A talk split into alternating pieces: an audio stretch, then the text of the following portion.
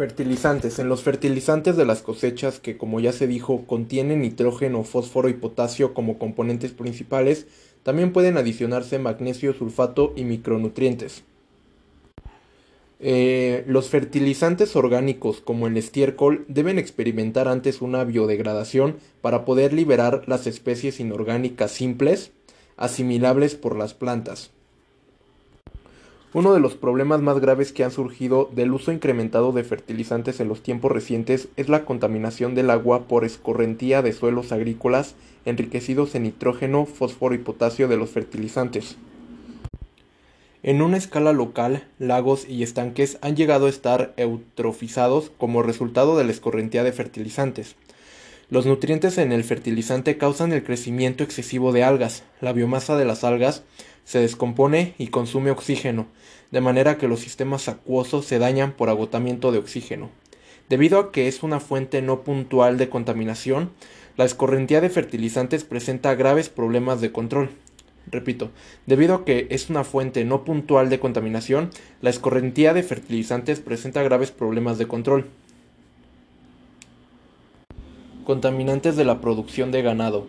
Eh, la producción de ganado genera cantidades enormes de contaminantes ambientales. El estiércol del ganado tiene una demanda bioquímica de oxígeno muy alta y puede agotar rápidamente el oxígeno del agua cuando entra en los cauces.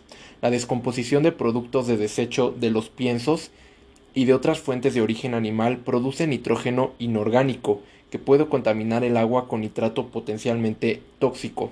El nitrógeno inorgánico y el fósforo liberados al agua procedente de la descomposición de residuos del ganado puede causar la eutrofización del agua. El óxido nitroso N2O liberado a la atmósfera como resultado de la degradación de los desechos ganaderos puede contaminar la atmósfera. El metano generado en la degradación anaerobia de desechos del ganado, así como en los estómagos de los rumiantes, es un potente gas invernadero. Eh, repito eh, algo, el estiércol del ganado tiene una demanda bioquímica de oxígeno muy alta y puede agotar rápidamente el oxígeno del agua cuando entra en contacto eh, en los cauces. plaguicidas y sus residuos en el suelo. Se exponen a continuación cuatro preocupaciones principales en cuanto a los pesticidas en el suelo que deben considerarse con respecto a su autorización y regulación el legado de plaguicidas y productos de degradación biológicamente activos de cosechas eh, futuras, los efectos biológicos en los organismos de ecosistemas terrestres y acuáticos, incluyendo la bioacumulación y la transferencia a través de las cadenas tróficas, contaminación del agua subterránea y efectos en la fertilidad del suelo. Esto lo que, lo que dije fueron cuatro preocupaciones principales en cuanto a los pesticidas en el suelo que deben considerarse con respecto a su autorización y regulación. Biodegradación y la rizósfera. Aunque los insectos, lombrices de tierra y las plantas pueden desempeñar roles en la biodegradación de plaguicidas y otros contaminantes químicos orgánicos, los microorganismos tienen el papel más importante. Eh, la rizósfera, eh, la capa de suelo en que las raíces de la planta son especialmente activas, es una parte particularmente importante del suelo con respecto a la biodegradación de desechos. La rizósfera es una zona de elevada concentración de biomasa y está fuertemente influida por el sistema de raíces de la planta y los microorganismos asociados con ellas. La rizósfera puede tener más de 10 veces la biomasa microbiana por unidad de volumen comparada con las zonas no rizosféricas del suelo. Esta población varía con las características del suelo, las características de la planta y de la raíz, el contenido de humedad y el grado de exposición al oxígeno. Si esta zona se expone a compuestos contaminantes, pueden estar presentes también microorganismos adaptados a su biodegradación. Eh, repito, la rizósfera, la capa de suelo en que las raíces de la planta son especialmente activas, es una parte particularmente importante del suelo con respecto a la biodegradación de desechos. Es una zona de elevada concentración de biomasa y está fuertemente influida por el sistema de raíces de la planta y los microorganismos asociados con ellas. La rizósfera puede tener más de 10 veces la biomasa microbiana por unidad de volumen comparada con las zonas no rizosféricas del suelo. Esta población varía con las características del suelo, las características de la planta y de la raíz, el contenido de humedad y el grado de exposición al oxígeno. Si esta zona, o sea la rizósfera, se expone a compuestos contaminantes, pueden estar presentes también microorganismos adaptados a su biodegradación. Las plantas y los microorganismos exhiben una fuerte relación sinérgica en la rizosfera, lo que beneficia a la planta y permite que existan poblaciones muy elevadas de microorganismos rizosféricos. Células epidérmicas excretadas por la raíz va creciendo hidratos de carbono, aminoácidos y el mucílago lubricante del crecimiento de raíces, segregado de estas, proporciona nutrientes para el crecimiento de los microorganismos. Los vellos de la raíz proporcionan una superficie biológica hospitalaria para la colonización por los microorganismos. Se ha demostrado la biodegradación de varios compuestos orgánicos sintéticos en la rizosfera. Lógicamente, los estudios en esta área se han focalizado a herbicidas e insecticidas de uso habitual en las cosechas. Entre las especies orgánicas para las cuales se ha demostrado la biodegradación intensificada en la rizosfera está el herbicida 2,4-D. Eh, pérdida y degradación del suelo. Eh, las propiedades físicas del suelo y por consiguiente su susceptibilidad a la erosión se afectan fuertemente por las prácticas de cultivo a que se somete el suelo. La desertificación se refiere al proceso asociado con la sequía y la pérdida de fertilidad por la que el suelo se vuelve incapaz para hacer crecer cantidades significativas de vida vegetal. Eh, y la, desertificación involucra varios factores interrelacionados, incluyendo la erosión, las variaciones del clima, la disponibilidad de agua, la pérdida de fertilidad, la pérdida de humus del suelo y el deterioro de las propiedades químicas del suelo. La erosión del suelo es la pérdida del suelo por la acción del agua y el viento. El agua es la fuente primaria de erosión. Eh, las plantas perennes, mejor conocidas, son los árboles que son muy eficaces deteniendo la erosión del suelo. La madera de los árboles puede usarse como combustible de biomasa, como fuente de materias primas y como alimento.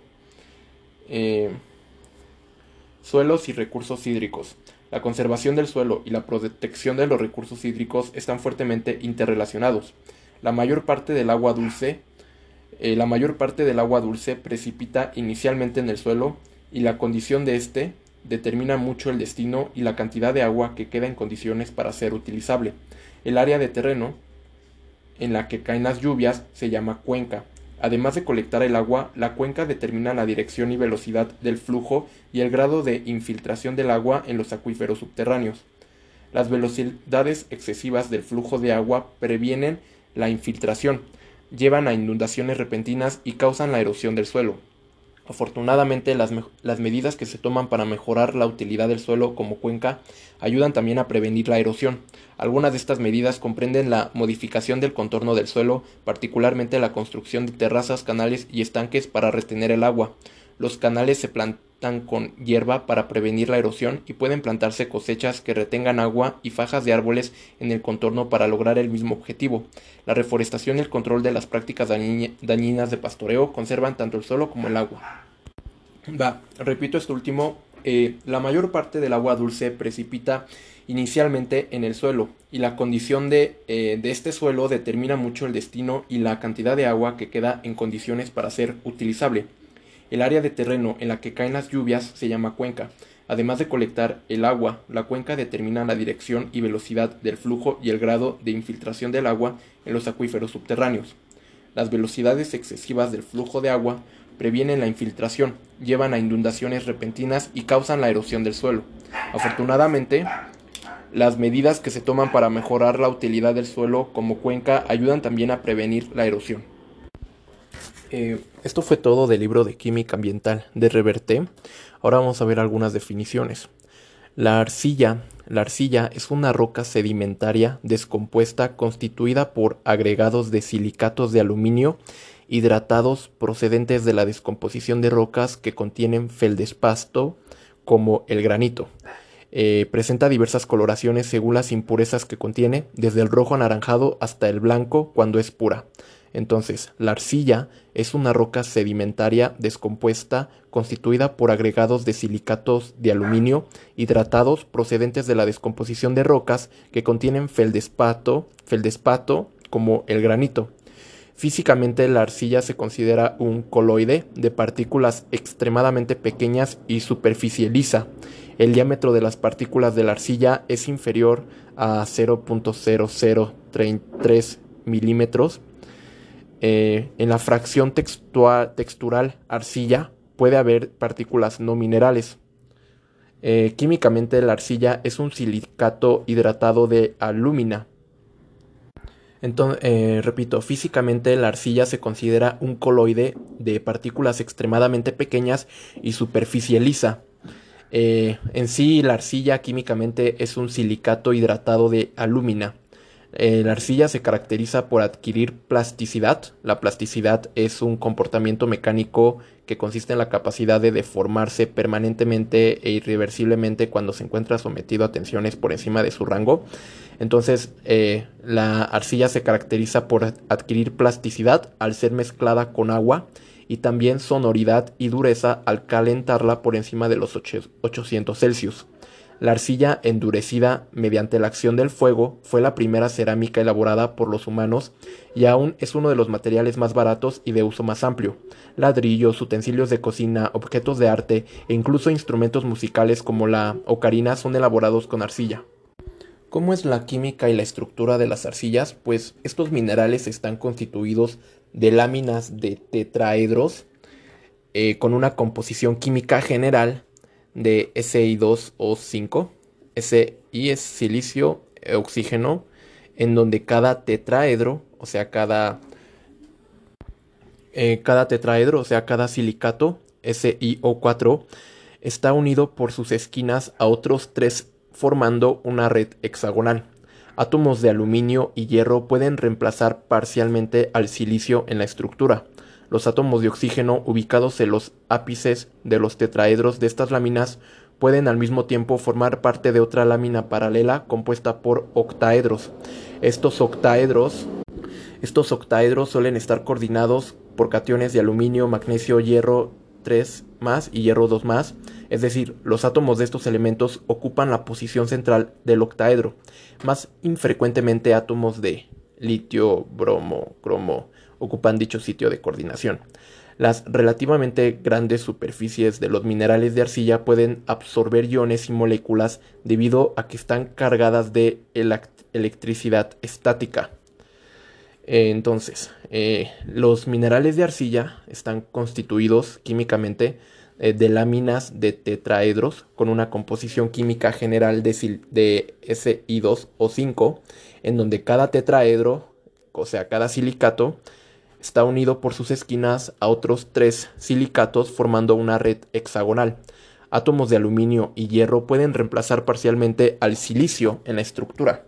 Los átomos de oxígeno ubicados en los ápices de los tetraedros de estas láminas pueden al mismo tiempo formar parte de otra lámina paralela compuesta por octaedros. Estos octaedros suelen estar coordinados por cationes de aluminio, magnesio, hierro, es decir, los átomos de estos elementos ocupan la posición central del octaedro. Las relativamente grandes superficies de los minerales de, la arcilla pueden absorber iones y moléculas debido a que están cargadas de electricidad estática. La electricidad estática se refiere a la acumulación de un exceso de carga eléctrica en un material conductor o aislante.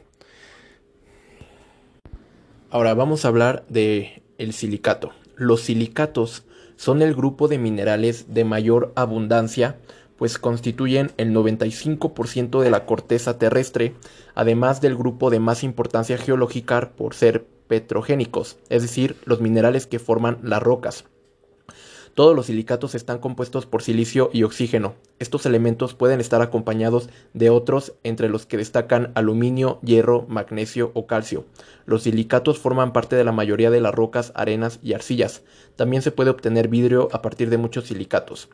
Entonces, los silicatos son el grupo de minerales de mayor abundancia, pues constituyen el 95% de la corteza terrestre, además del grupo de más importancia geológica por ser petrogénicos, es decir, los minerales que forman las rocas.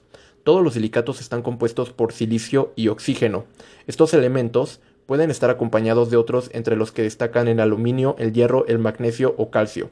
Los silicatos forman parte de la mayoría de las rocas, arenas y arcillas.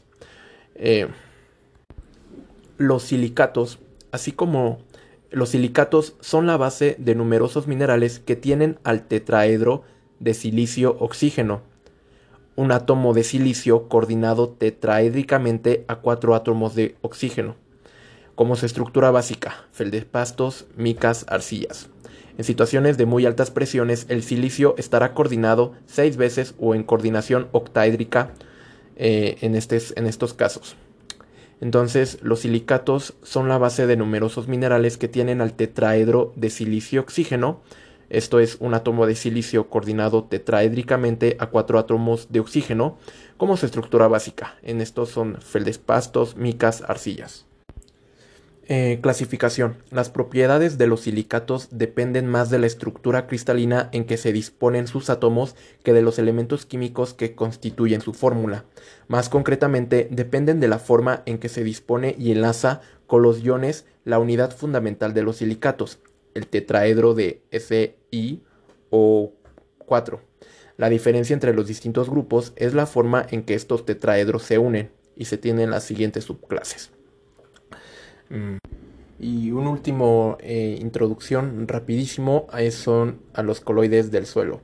Eh, los coloides del suelo están representados por la arcilla, que es un coloide mineral, y el humus, un coloide orgánico, que son partículas, eh, ambas partículas con un diámetro menor a 2 micras. Una frase que me gustó es como la fotosíntesis y la respiración Probablemente ningún proceso en la naturaleza es tan vital para la vida vegetal y animal como el intercambio de iones entre las partículas de suelo y las raíces de las plantas. Mm.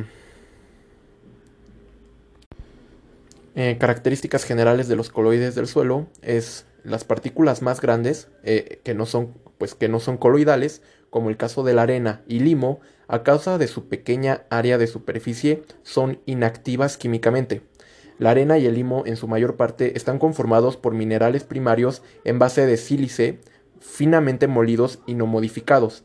En cambio, la arcilla está compuesta predominantemente por minerales secundarios. La actividad química del suelo reside o radica en las partículas coloidales, que son arcilla y humus. Esto es importante. La actividad química del suelo reside o radica en las partículas coloidales de arcilla y humus. Ahora, recuerda que la capacidad de intercambio catiónico, eh, cation exchange capacity, es la cantidad total de cationes intercambiables que un material o suelo puede absorber a un determinado pH. Eh, repito, la capacidad de intercambio catiónico es la cantidad total de cationes intercambiables que un material o suelo puede absorber a un determinado pH. Eventualmente, al desarrollarse carga positiva, se habla de capacidad de intercambio eh, catiónico. Los cationes pueden moverse dentro y afuera de las partículas. Cuando se marcha un cation, este es reemplazado por otro cation.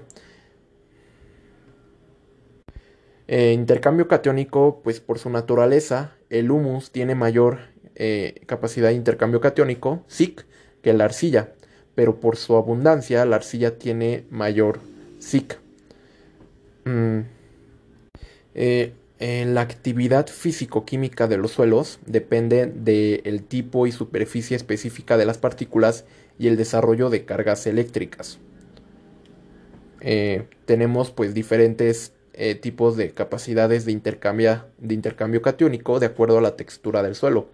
Eh, por ejemplo, textura arenosa o franco-arenosa, franca, franco-limosa o arcillosa y arcillo-limosa.